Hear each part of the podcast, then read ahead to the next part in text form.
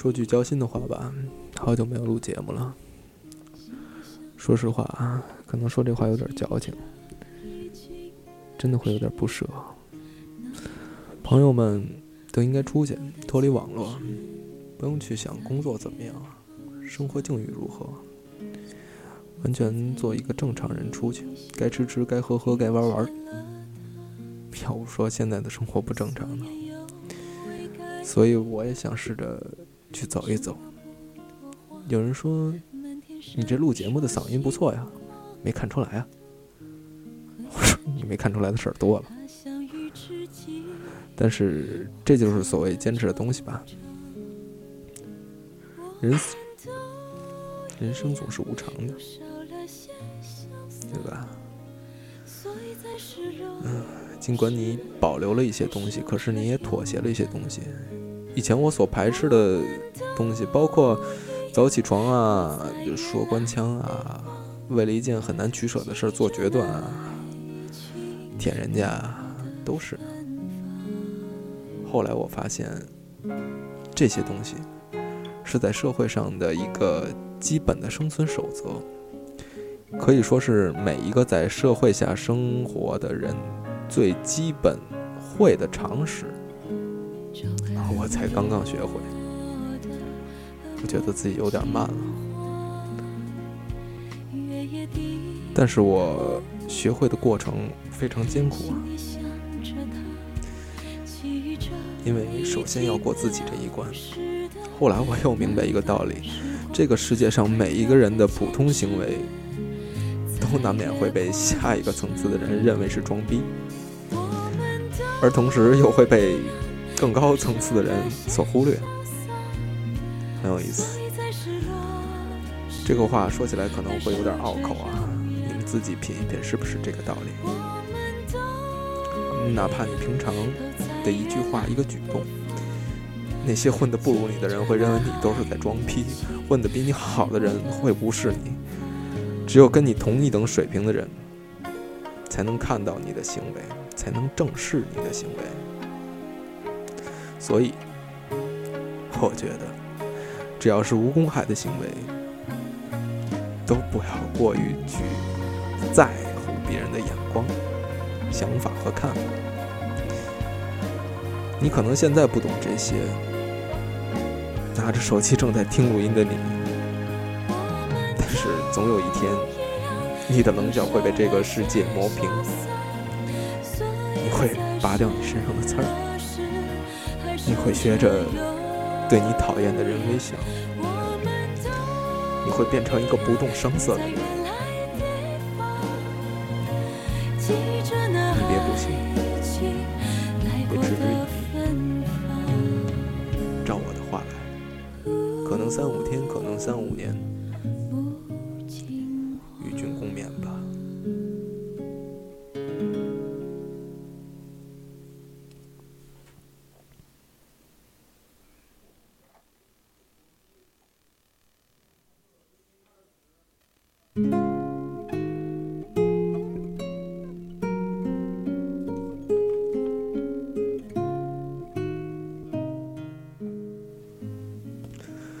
我现在越来越不喜欢看一些鸡汤文的东西啊，因为我觉得那种东西太容太容易让人变得矫情，变得丧失斗志。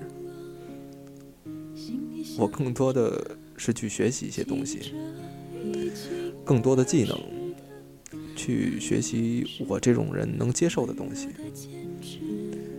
嗯，尝试着调整心态，调整态度。调整视角，站在一个更高更远的角度去看待问题，包括在电视台实习也是一样。我现在觉得，我学习的更多的不是新闻，而是社会道理。每天跟着老师们去拍片子，开始一方面寻求的是技术层面的突破，后来我把它当成一种游戏去体验。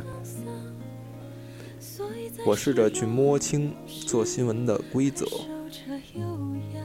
在电视台开始迷茫、自卑，到后来的放松、开心，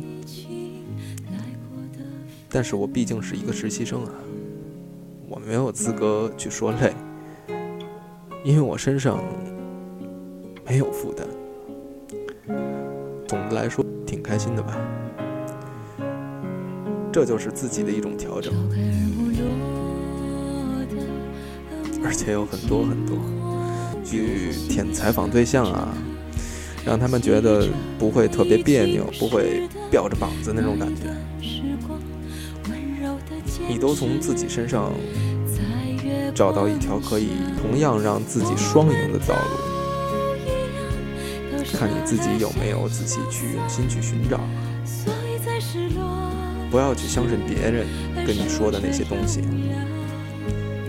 有人跟你说相貌美丑无所谓，说这句话的人，是因为他们已经有了一张好看的脸，所以他们才会觉得无所谓。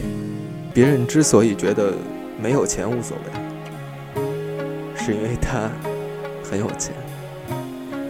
他们家庭很富裕，衣食无忧，饭来张口，衣来伸手，所以他觉得钱不重要，钱买不来所有东西。他之所以觉得关系好不好无所谓啊，因为他本身就有一个和睦的家庭。他觉得年级倒数无所谓，是因为他本身就是尖子生。人不就是这样吗？你所不在乎的。都是你所已经拥有的，你所在乎的，是你所缺失的，是不是这个道理？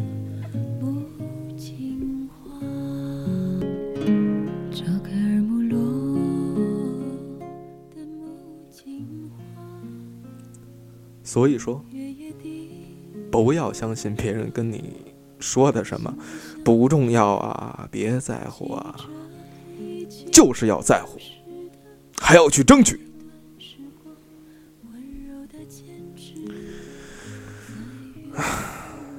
我在网上玩了好多年，经历过很多事儿，可是依然改变不了我去写一些小故事的习惯。哪怕再累，也会隔三差五的写点吧，把它录出来。随着父母支持自己的。这个事儿越来越少吧。看上合身的衣服，却只是只能试试，又把它整齐的放回到货架上。我现在实在分不出精力和体力去做我自己喜欢的创作了，那个养活不了我，更背负不了我身后的东西。二老。眼巴巴看着寄希望于我的女朋友，所以我不能再去由着性子去做这些东西了。我的父母并没有很深的学历，我的父亲，他是一个为了单位付出自己一辈子，包括青春、理想甚至家庭的人，到头来落得一身病不说啊。没什么积蓄，我以前一直很看不起他，但是后来，我发现他跟我说的一些话，在无形的影响着我，让我走了一些本应该要走更久的弯路吧，吃了一些亏，上了一些当，同时也醒悟了一些东西。我觉得父母教你的。并不是道德，不是教你如何做人，而是圆滑。同样，学校教给你的不是知识，而是听话；老师教给你的不是常识，而是功利；历史教给你的不是真相，而是谎言。新闻教给你的不是诚实，而是好奇；那些抗战电影教给你的不是反思，而是仇恨；环境教给你的不是博爱，而是冷血；课本教给你的不是独立思考，而是盲从；岁月的教给你的不是如何做人，而是奴性。这就是社会生存的法则。你觉得很恶心，你又不得不遵守。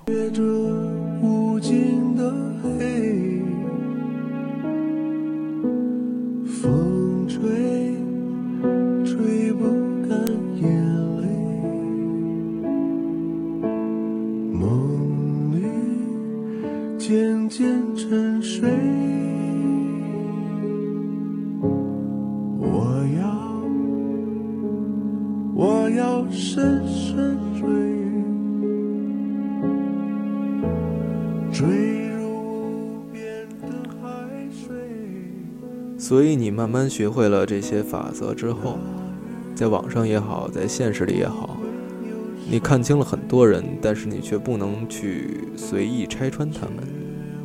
你讨厌很多人，却又不能轻易去翻脸。有时候，人要逼着自己逆来顺受，宠辱不惊。你本身不是一个古井不波的人。但是你要努力的是自己是这样的人，一点点小惊喜可能会让你开怀大笑半天，但是慢慢的就不再会这样了，因为你摸清了世界，摸清了命运给你的规律。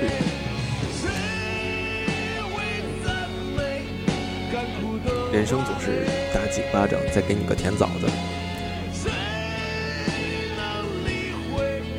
如果你突然收到一封枣，你别急着高兴，跑不准，马上就要有人可劲扇你。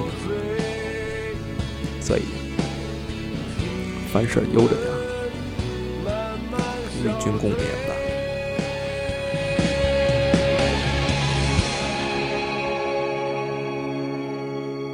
我要，我要高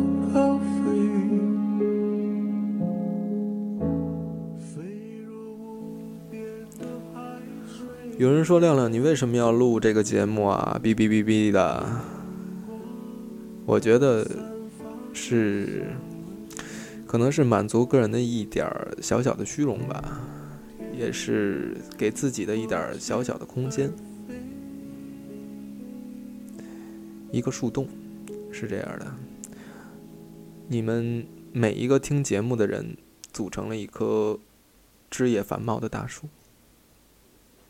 我可以在里面说很多我在外边不能说的东西，而我也是一个树洞。你们可以在微博上倾吐很多你们不愿意在外边说的事儿。我们彼此都是彼此的树洞啊。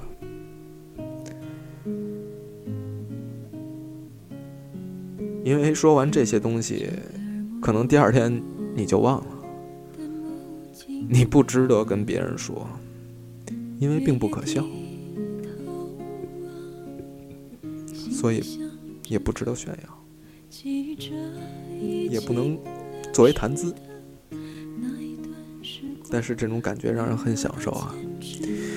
我也觉得人生需要自我反省，为的是让自己不断改变、不断进步。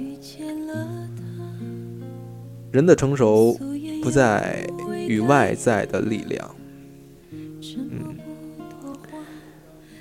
而是在于内心的勇气与信心吧。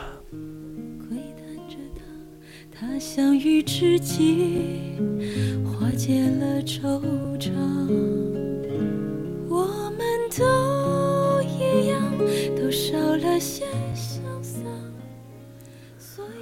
风霜年轮可以老去的是我们的容颜，这挡不住我们内心的东西。这个世界上，我觉得。最可怕的人有两种，一种使用自己的使用自己的这个嘴去干扰别人的人生，喋喋不休，滔滔不绝，人见人厌，恨不得找个地缝钻进去躲他；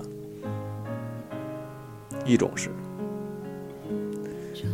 用别人的脑子去思考人生，什么鸡巴玩意儿都问，死缠烂打，全仗着别人来为自己的未来规划，自暴自弃，根本就没有能力为自己负责。如果你身边有这样两种人，尽快远离他们，他们会把你活活拖垮的。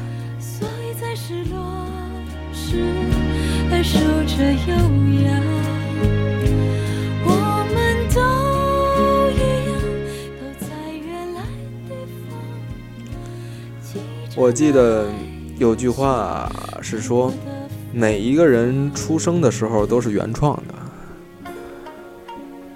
那可悲的是，越来越多的人活着活着就变成了盗版的了。这可能是中国的国情所致。真的，你在一个什么样的环境下滋生，你就会变成什么样的一个人。你可能觉得电视上、杂志中、报刊里、媒体上报道了好多屌丝逆袭。白手起家的故事，你觉得自己可以像他们一样？你可能看到了很多富二代、星二代、红三代、黄二代，甚至是震二代，就是地震后富起来的人。你觉得自己很不公平？你觉得幸运女神没有向你微笑，但是我可以很负责任的告诉你，绝大多数人，在绝大多数时候，只能靠自己，没有什么背景，也没有遇到什么贵人，更不想什么小说写的那样，跳个悬崖就轻功盖世啊，元婴出体之类的。也没有读什么好学校，但是这些都不碍事儿啊。关键是你决心走哪条路，你想成为什么样的人，你怎么样对自己了自己的懒惰下黑手，怎么样向前走，相信你的梦，并且坚持你的梦，只有这样。你才有机会去自我证明，找到你想要的尊严。只有成功的人才配谈尊严，失败的人不配，因为没有人会听，他也说不出口。有人一直在说啊，到底怎么样才算成功呢？我觉得一个人，尤其是一个男人啊。他最大的成功，就是在能照顾好家人的情况下，还依然能实现自己的梦想，这就是最大的成功啊！我现在正为自己的成功努力着。当我觉得我可以保护我的家人，照顾好他们的时候，我会毅然决然的去追求我的梦想。就像我之前跟你说的，我可能会去考个普化，可能会写一些剧本，然后把它拍成电影亦或是去找一家配音公司，静静的做一个播音员，或者开一个工作室，去录一些人畜无害的心灵问政，录一些自己喜欢的故事。小说。